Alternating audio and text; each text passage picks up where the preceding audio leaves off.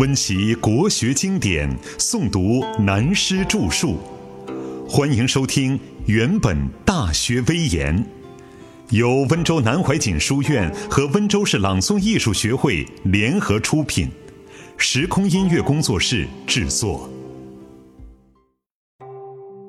三十八，从治国必其齐家说起。所谓治国必其齐家者，其家不可教而能教人者，无之。故君子不出家而成教于国。孝者所以事君也，悌者所以事长也，慈者所以使众也。康告曰：“如保赤子，心诚求之，虽不重，不远矣。未有学养子而后嫁者也。”一家人。一国兴仁，一家让；一国兴让，一人贪利，一国作乱。其机如此，此谓一言愤世，一人定国。尧舜率天下以仁而民从之，桀纣率天下以暴而民从之。其所令反其所好而民不从。是故君子有诸己而后求诸人，无诸己而后非诸人。所藏乎身不术而能御诸人者，谓之有也。故治国在其齐家。诗云：“桃之夭夭，其叶蓁蓁。之止于归，宜其家人。宜其家人，而后可以教国人。”诗云：“宜兄宜弟，宜兄宜弟，而后可以教国人。”诗云：“其仪不特，正是四国。”其为父子兄弟祖法，而后民法之也。此谓治国在其齐家。我们研究《大学》，在前面已经提起大家的注意，到了修身齐家的阶段，是由内明的学养转进为外用的发挥。但必须更要了解我们过去的历史文化，从孔子开始的儒家，乃至传承孔门心法的曾子、子思，甚至孟子，始终是秉承三千年来宗法社会的伦理传统，发扬人道的人本位思想。中国上古社会以礼制为主，大家庭的家族便是人群社会的基本，犹如一个小国的雏形。而且他所注重的是礼制，而不是法治。礼是文化的教养，道德榜样的感化；法是人为建立，是时空环境的规矩，用来管理人的行为，使其在人与人之间、人与社会之间可起平衡利益、调整利害冲突的作用。殷周以前，中国文化的政治指标是以礼制为主，法治仅是辅助礼制不足的偶尔作用。如果要研究讨论礼制和法治的比较，哪样才对？那可问题不简单，必须要从人类社会发展史、人类经济发展史等学科来综合研究。我们现在提到礼制、法治的问题，只是要大家了解孔门儒家的传统学问的主旨所在。是以人本位的人伦之道出发，外及为政的原则原理。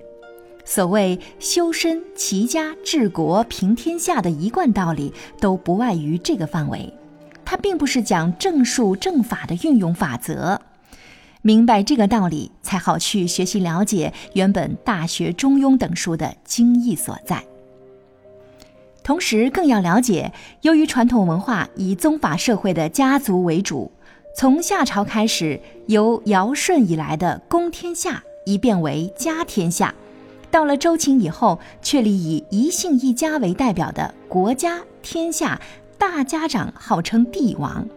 这个制度习惯一直运作了两千多年，直到二十世纪初期，才与西方后期的民主等思想相结合。恰如孟子所说：“民为贵，社稷次之，君为轻”，完全一致。但在我们的文化思想习惯的血液中，直到现在还存在着宗法社会、帝王大家庭的阴影。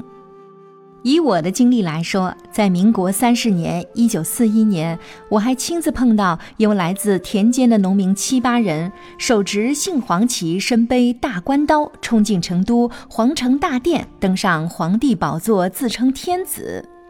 这不是演戏，而是真人真事。在这个世纪当中，如军阀、政客、学人们，也还有不少如曹操所说“有几人称帝，几人称王”的思想呢。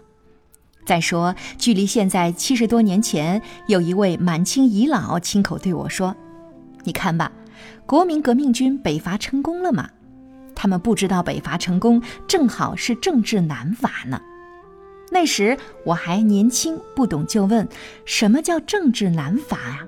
他说：“做官玩法、贪赃腐败、无能、争宠、争权，哪一样都跟清朝以前的帝制时代没有什么不同，只是外表不一样而已。而且他们还不像帝制时代有水平，那时还较为文雅多了。你父亲要你读书不做官是对的，一代赃官九代牛来偿还罪孽，可怕呀！”老实讲，他这一番话，我数十年来记忆犹新。世事几经反复，愈看愈不是滋味。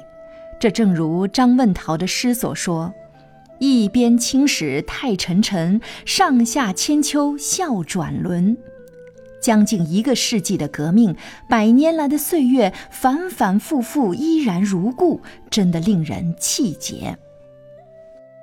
谈民主要从自己身上做起，而且更要明白，从西方后期文化的民主自由思想东来，开始冲击中国的固有传统文化，渐渐又互相沟通了解而结合。你看到了二十世纪五十年代以后，以美式的民主选举做代表来说，当他们为了竞争登上国家领导人的宝座时，互相揭发缺点，甚至做人身攻击。对于他青年时代的学业成绩、男女恋情，甚至夫妇之间的嬉笑怒骂，都要拉上电视来讽刺。大家还公认这才是真正民主的风范。诚然，好玩是好玩极了，但是世上真有多少人是白璧无瑕的圣贤呢？照这样说来，自三代以后，有才能而德行有缺点。有高尚的品德，恰恰又缺乏先天接地的才能，在才德和学识三者之间，又要别有雄才大略的气魄，这样的人恐怕只有向印象派画里去找了。而且这是在要求别人是圣贤，不是在人人要求自己是圣贤了，似乎有欠公平吧？但不管怎么说。现代西方美式的民主选举挑剔病，正如 B 型的流行感冒风靡一时，归根结底还不及我们传统文化中孔门学派的大学中庸之道说得更明白透辟呢。而且，它不是要求他人，而是要人人能明白自己要达到的学养目标。心诚求之，虽不中，不远矣。要诚心的要求自己，虽然没有完全做到，也不太远了，总会达到目的。那么，原本《大学》关于治国必齐其家的原文怎样说呢？所谓治国必先齐其家者，其家不可教而能教人者无之，故君子不出家而成教于国。在这节里，先要了解所说的“教”字。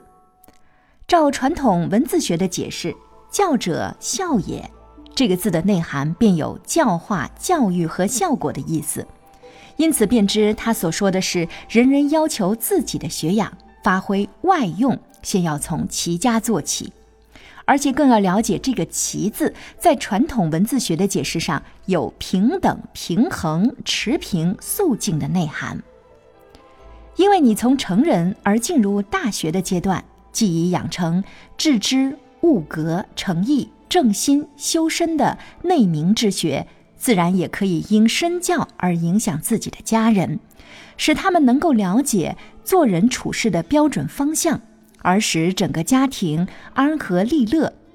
假使对于亲如家人都不能达到教化教育的影响效果，那么你说进入社会担任公职？或替别人做事业，反而能有教化影响大家的效果，那是肯定不可能的事。所以说，一个真有学养成就的君子，即使不走出家门一步，他也能够对于整个的社会、国家会起教化、教育影响的效果。上面是根据大学原文，姑且试着来略加说明。但我现在犹如《礼记》上所说的：“猩猩能言，不离走兽；鹦鹉能言，不离飞禽。”我也是学画的鹦鹉而已，而且一边说一边自己冒汗，心里发毛，惭愧之至。只有一句话：“我所不能也。”因此，我也常告诉一般学佛修道或信任何宗教的朋友们说：“请你先平实一点儿，不要老是说我要学佛度众生救世人，自己的家人不是众生之一吗？也是世人吧。”既不能影响家人，便要说度众生救世人，可能吗？也许你能，我实在自惭不能，所以一辈子也不敢以师道自居，既不认为有学生，更不敢自认为是你们的老师了。所以更要了解如中庸所说“仲尼祖述尧舜，宪章文武”的意义了。这是子思说明孔子所推崇宣扬的传统文化，是以尧舜的道德教化做标准，以周文王、武王的接近道德的宪章制度做榜样。有关尧舜的大略历史背景，前面已经提到过。现在我们将对周文王的历史资料先有一个认识，了解他是怎样影响齐家治国的经过，就可明白。孔门传统，儒家所指的治国齐家的榜样所在了。